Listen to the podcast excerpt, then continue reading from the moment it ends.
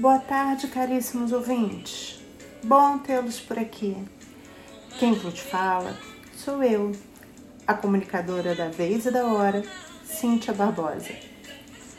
Estamos aqui hoje para dividir informações e somar experiências. E o tema de hoje será publicidade abusiva, sobretudo aquela que atinge as crianças mesmo quando elas não são o público-alvo de forma direta. Sofrem ricochetes, seja pelo colorido atrativo das imagens ou pelos personagens de apelo fantasioso, aqueles que vivem no mundo da imaginação, como é o caso do unicórnio, por exemplo. Sigamos pensando juntos, eu e vocês qual a relação existente entre uma mulher com um corpo escultural e consumo de cerveja? Bom, vamos eleger aqui para brincadeira alguém para entrar na berlinda. E o escolhido foi a catuaba selvagem, que é uma bebida com teor alcoólico alto, que atua no sistema nervoso e se diz afrodisíaca. No mundo das ideias, Pode haver relação entre essa bebida e gatinhos descolados que dançam de óculos escuros e roupas coloridas? Pode, até pode. Nós adultos podemos compreender que seja uma subversão da realidade. Bizarra e cafona, pois, mas a leitura feita por uma criança é totalmente diferente. As conexões que podem sair disso são infinitas, até porque esses personagens habitam seu ideário infantil.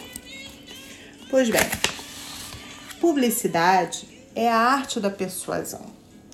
No dia a dia, os jovens, em regra, reproduzem padrões que lhes são passados através das ideias propagadas nas mais diversas mídias.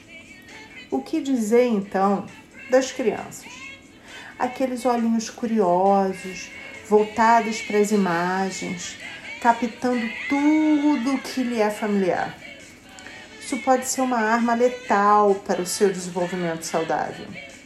Associar bebidas alcoólicas a personagens que habitam o imaginário infantil não é apenas indevido, não, gente.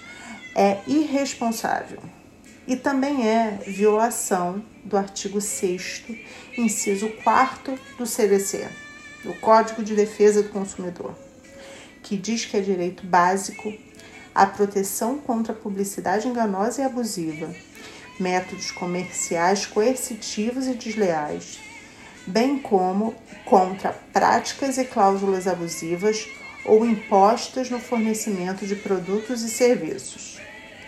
O perigo, neste caso, mora na deficiência de julgamento e discernimento, que são reproduzidos na tenridade. Etapa na qual as experiências sensoriais podem influenciar suas escolhas futuras.